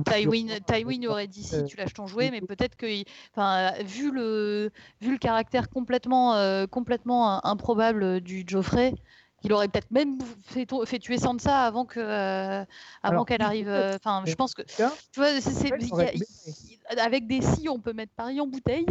Et, euh, et je, enfin, en tout cas, j'ai, moi, j'ai des gros doutes sur sur le. Et si Jaime était arrivé, alors Sansa serait arrivée jusqu'à sa mère. Alors, elle serait peut-être pas, serait peut-être pas arrivée en un seul morceau, mais je pense qu'il aurait, qu'il aurait fait encore qu'elle soit libérée. Oui. Jaime aurait essayé. Après, moi, je suis pas sûr que ça aurait marché hein, du tout.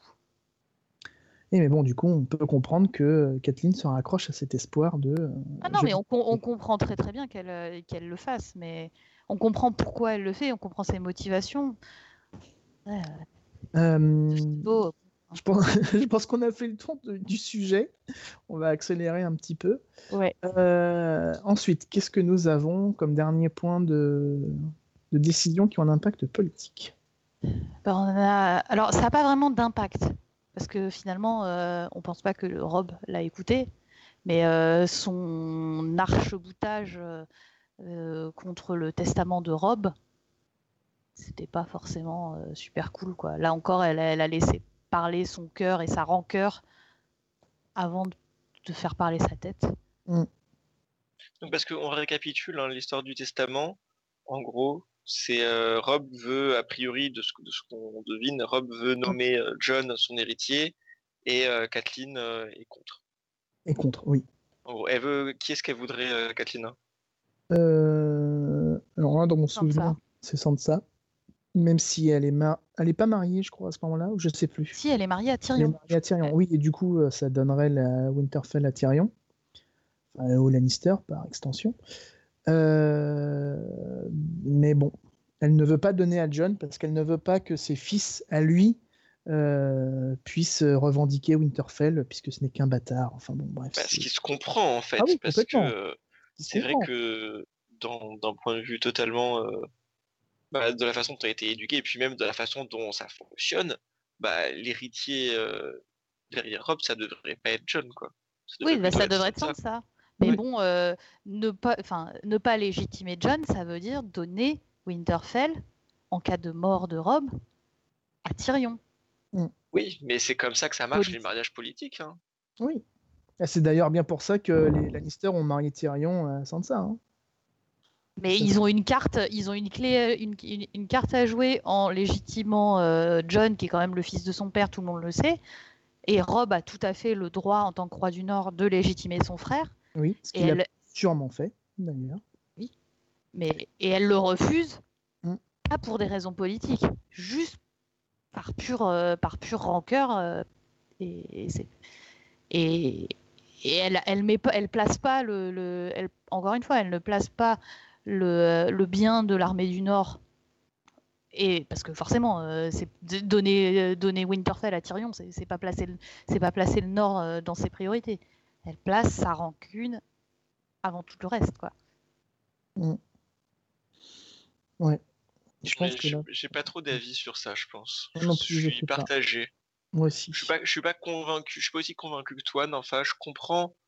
Ah mais je comprends. Enfin, ça, c'est encore une fois, ça, c'est les défauts du personnage, c'est, euh, c'est son, son cheminement ça se comprend tout à fait vis-à-vis de sa relation avec John. Euh, ouais, elle peut pas faire autrement vis-à-vis de son éducation. Vis ouais, c'est ça. Je suis pas sûr que ce soit que de la rancœur vis-à-vis de John. Je pense que c'est aussi ce côté, euh, pour le coup, un peu euh, tête de mule de bah non, la loi c'est ça. C'est, enfin, il faut que, il faut que le, le trône, c'est pas le trône, mais il faut que le siège de la maison, il faut que le titre hérite dans la vraie ligne et pas dans la ligne bâtarde. Je pense que là, c'est plus un côté puriste qu'un côté euh, rancunier, en fait. Mm. Ouais. À tort ou à raison. Et puis cela dit, l'histoire a aussi montré que euh, très régulièrement, légitimer des bâtards, euh, ça pose des problèmes par la suite, quoi. Targaryen. Voilà, par exemple, c'est ça s'est très rarement bien passé. Euh... Voilà, ben, enfin là, euh, ouais, là, là, c'était soit, soit légitimé, soit donner le Nord au, au Lannister. Oui, mais après, tu vois, il, il pourrait se faire que euh, ils auraient pu essayer de faire en sorte que tu vois que Tyrion devienne Lord, mais que euh, leurs enfants gardent le nom Stark. Il y a, il y a déjà ça eu des n'empêche. arrangements qui sont faits. Ça, ça n'empêche, encore une fois, Sansa, c'est une fille. Donc, euh, que les enfants gardent le nom Stark, ça n'empêche que, in fine, tu donnes, tu donnes, le, le- tu donnes la clé du Nord à tes, à tes ennemis avec qui tu fais la guerre. Oui. Au moins, comme ça, t'arrêtes la guerre. hein. C'est pas faux. C'est peut-être ça la solution. Ouais. Ouais, non, mais je comprends. Euh, voilà. Euh, du coup, on va peut-être conclure vite fait sur le personnage de Kathleen, euh, sur son décès, du coup, vu qu'elle Il est super triste. qui est super triste, euh, qui est l'une des séquences les plus poignantes du bouquin, qui est, euh, je pense que vous le connaissez tous, bah, ce sont les noces pourpres. Voilà. Ah, C'était horrible. C'est Ah, ouais, j'ai eu du mal. hein. Oh là là, oh là là, c'est tellement triste. Je crois que moi, ça m'a fait encore plus de mal euh, que, que Rob. hein. Franchement, c'est pas, comme on voit le truc par ses yeux, c'est, c'est tellement triste. quoi. Oui, c'est C'est horrible. Euh, la- on voit une mère qui assiste au, au meurtre de son fils. Quoi. C'était horrible. Ah, mais c'était affreux. Et Martin, J'ai Martin, j'ai reposé mon livre après, j'étais là, genre non, c'est- je m'arrête de lire, c'est fini, je Bah, suis plus là. Martin l'a dit lui-même, c'est la dernière scène qu'il a écrite pour le bouquin. Voilà, c'est pas pour rien. Tellement ça l'a. Voilà. Euh, et donc, du coup, cela étant, elle revient à la vie, enfin, à la vie. Euh, elle revient en tant que Lady, Cœur de Pierre, euh, puisque elle a le droit à un baiser de feu qui l'a fait revenir en tant que. Là, un peu mort-vivante parce qu'elle elle est quand même restée un petit moment dans la flotte, une semaine si je me, ou cinq jours, je sais plus. Euh, donc voilà. Et elle, euh, elle a mis en place euh, sa vengeance pour tuer tous les frais. Voilà, tout simplement. Sauf que je vous conseille d'aller lire l'article qu'on va sortir la semaine, la semaine prochaine. Donc, puisque nous allons parler du plan de Lady Cœur de Pierre, qui est peut-être beaucoup plus intéressant et complexe que ce, qu'on- que ce à quoi on pourrait s'attendre, vu qu'on se dirigerait vers des noces pourpres version 2, mais les morts, ce n'est peut-être pas ce qu'on croit. En- Voilà, ce teasing. Oui. un teasing, je fais un petit cliff, donc euh, allez voir la semaine prochaine euh, sur le blog. Euh, normalement, la, la théorie devrait être là. Donc, si on se trompe pas et si on se gourre pas au niveau du timing, ça sera le mercredi 27 décembre. Voilà, comme cadeau de Noël mieux. hein, Voilà. Mais euh, d'ailleurs, si jamais vous écoutez ce podcast après le 27 décembre, vous pouvez quand même aller voir le- le- l'article. hein. Il, il- il est trop bien cet article. Tout à fait. Euh, et voilà, donc je pense qu'on peut conclure sur le personnage passionnant et passionnel de Kathleen. Euh, Voilà. En Ouais. conclusion, c'est pas sa faute, c'est la faute de Ned. Ah ouais, ouais, c'est ça. En fait, tout- tout- Ned, il est tellement bonné. Et puis Voilà. Rob, il est tellement bonné parce qu'il Ouais, comme, c'est la faute comme de Ned. Rob. Non, je ne veux pas repartir en débat, on arrête là. On garde, on garde ça pour un, pour un autre podcast, ça sera un très bon débat. Ned et, Ned et Rob, les bonnets du trône de fer de Ben Dumber. Euh, Et voilà, donc on arrive à la fin de ce podcast. Et vous savez ce qu'on fait à la fin du podcast? On fait les recommandations. Alors, euh, pour le coup, je vais garder la main, je vais commencer mes recommandations. Alors, euh, ce trimestre-ci, moi, ce que je vous recommande, c'est une série de bouquins euh, de Brandon Sanderson qui s'appelle The Way of Kings, euh, La Voix des Rois en français, qui sont excellents. Brandon Sanderson, c'est un écrivain qui, alors qui a des défauts, il faut le reconnaître, même si je, l'adore, il a, il a des défauts. Celui, par exemple, d'écrire trop vite, oui, ça peut être un défaut, parce que du coup, il n'y a pas assez de travail d'édition sur ses romans. Mais bon, bref, De quoi ça parle la voix des rois? Alors c'est dans un, c'est sur un monde qui s'appelle Rorschach où euh, en fait euh, il y a des vents continus, donc c'est un peu euh, comme dans la ordre du dans la du contrevent, sauf que là c'est c'est un peu plus spécifique. Vu que vous avez des grandes tempêtes, vous avez toute une toute une un écosystème qui s'est euh, préparé autour de ça, c'est-à-dire que les, herbes vont dans la, dans la terre pour se protéger des vents. Enfin, les, les, gros euh, chevaux de traîne ne sont pas des chevaux, mais des gros, euh, des gros monstres avec des carapaces enrochées pour éviter de s'envoler. Enfin, voilà. Et c'est un, un roman en point de vue d'heroic fantasy vraiment cool parce que Sanderson, comme à son habitude, crée un système de magie extrêmement précis. C'est euh, vraiment euh, scientifiquement fait. C'est-à-dire vraiment, vous avez des, des, règles de science derrière. Hein. C'est pas, pas pour dire, c'est vraiment étudié et travaillé. Et les personnages sont vraiment intéressants à suivre. Vous avez un esclave qui s'appelle Kaladin qui va avoir des, qui, qui, qui va rentrer dans une, dans une troupe de pontonniers voilà, je vous laisse découvrir. Hein. Vous avez euh, l'un des personnages principaux qui s'appelle Dalinar, qui est un grand euh, capitaine, qui est l'un des personnages les plus droits et les plus euh, honnêtes qui m'étaient donné de rencontrer. Je pense qu'il est encore plus honnête que Ned, mais il est moins con que Ned. Voilà. je pense que John pourra être d'accord avec moi. Tout à fait. voilà. Et vous avez un personnage, le personnage féminin de Shalan, qui est euh, une jeune héritière, mais qui a des problèmes parce que sa famille a, des gros soucis d'argent. Et du coup, elle est en train de mettre en place un, comment je vais dire ça, un échange de bons procédés avec une, euh, avec une personne qui n'est pas très bien vue dans l'univers de, ce roman, mais ça va pas très bien tourner. Donc euh, voilà, donc je vous l'ai fait en très bref. franchement, c'est à lire, c'est génial. les séquences de, de combat sont extrêmement bien écrites et encore une fois, je me répète, le, système de, magie est vraiment euh, fascinant et à chaque fois vous découvrez des nouveaux trucs. Euh, enfin, c'est voilà, c'est donc c'est la voix des rois de Brandon Sanderson. Et pour le coup, je fais aussi un coup de gueule parce que je vais parler vite fait d'un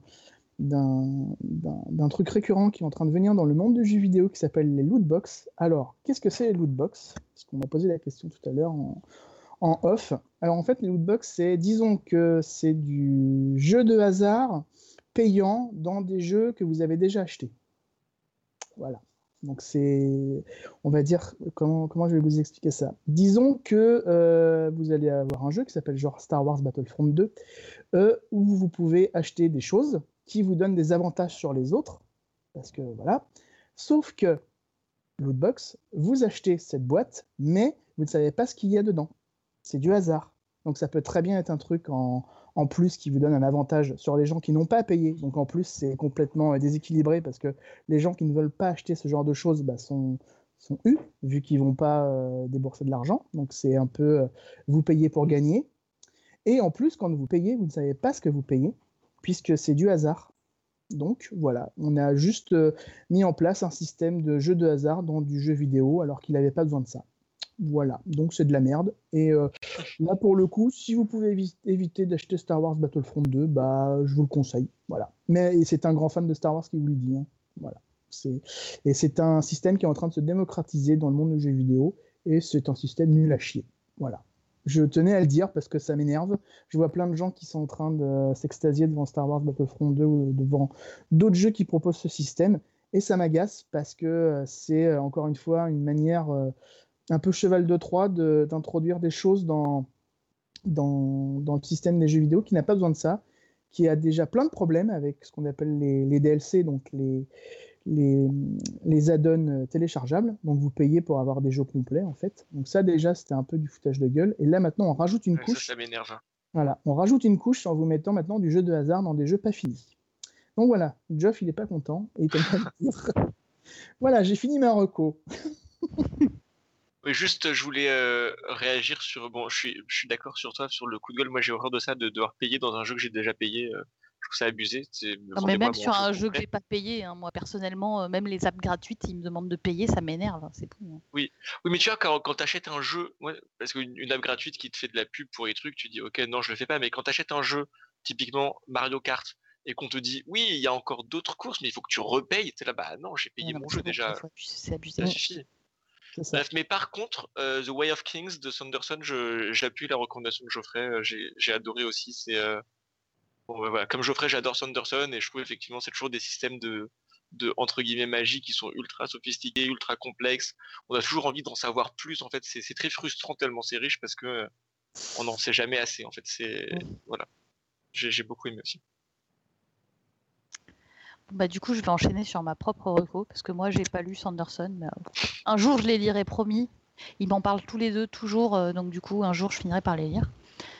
Mais, euh, je vais vous parler d'un autre livre. alors, mon livre, il s'appelle On n'est jamais bizarre sur Internet, ou presque. ouais, déjà, le titre, c'est vachement parlant. en fait, c'est l'autobiographie de Félicia Day.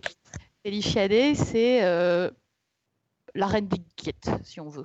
Euh, c'est une fille qui, euh, qui est scénariste de plein de vidéos sur le web qu'elle a produit, qu'elle a, a réalisé, tout ça, tout ça, tout ça.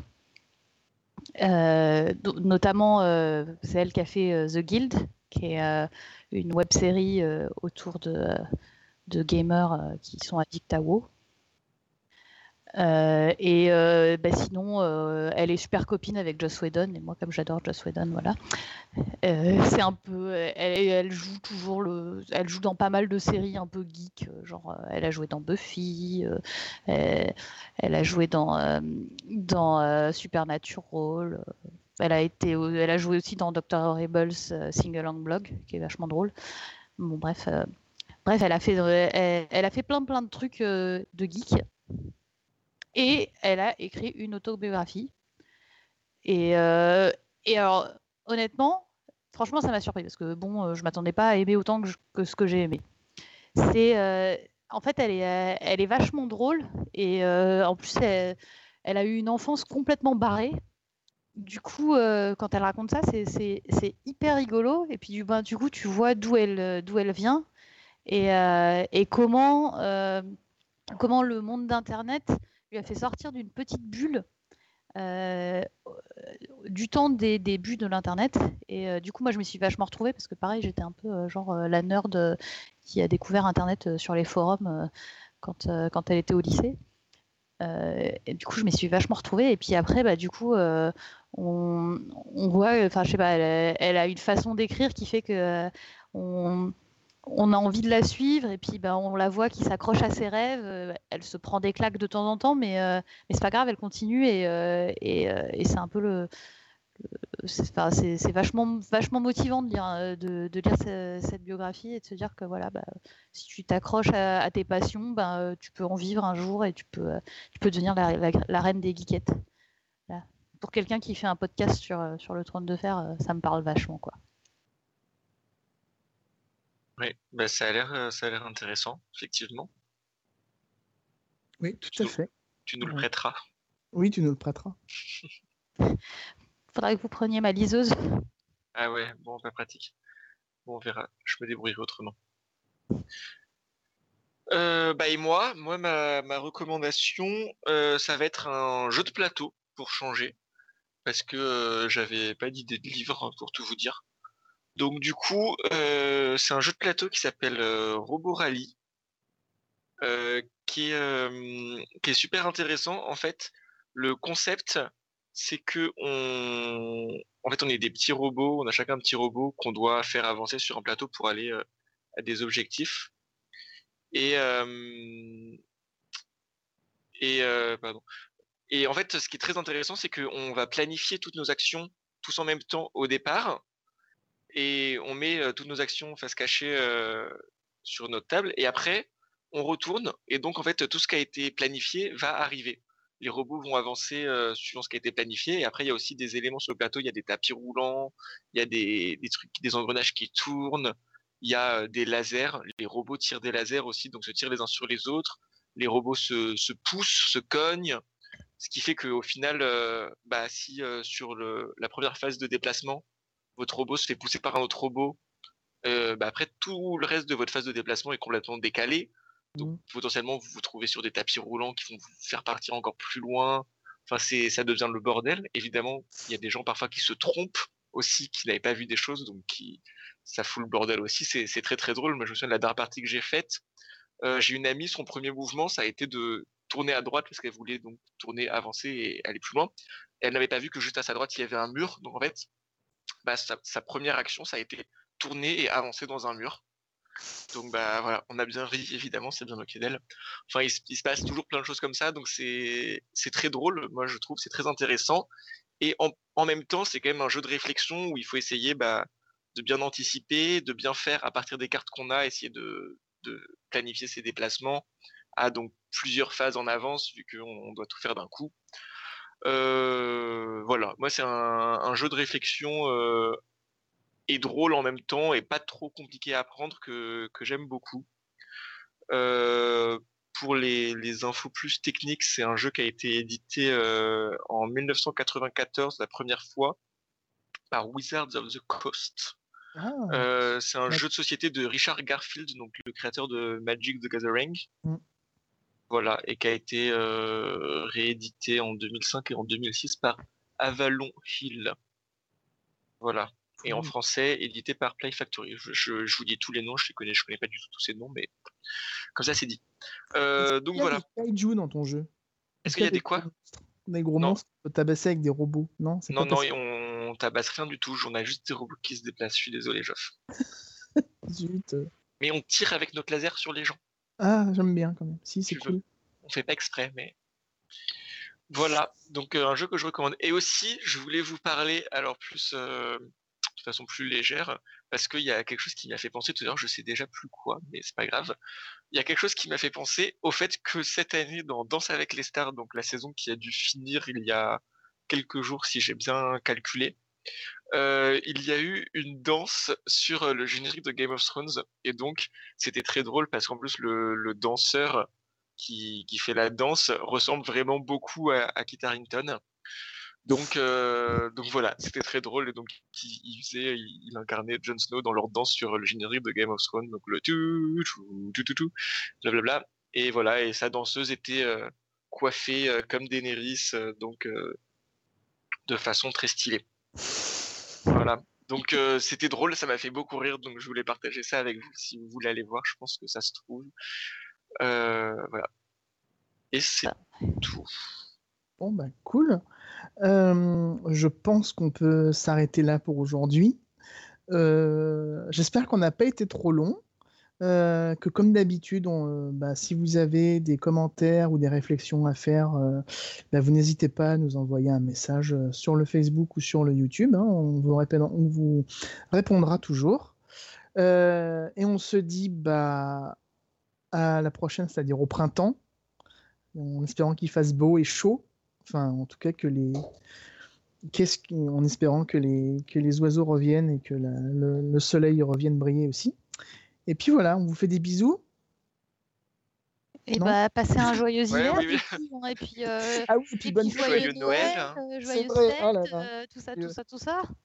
Oui, c'est vrai. Aucun respect. L'autre Geoff, là, il, était déjà parti à se coucher. oui, bonne fête à tous. J'espère vous allez passer de bonnes fêtes de fin d'année et que 2018, bah, bah, on a tout, quoi. Enfin, ou au moins euh, Fire and Code. ouais, ça, ouais, la, prochaine fois qu'on se voit, euh, c'est pour hurler ensemble sur l'arrivée de tout. C'est ça. On y croit, on y croit. On y croit, on croise les doigts et puis voilà. Des bisous tout le monde. Ciao. merci. Merci, au revoir.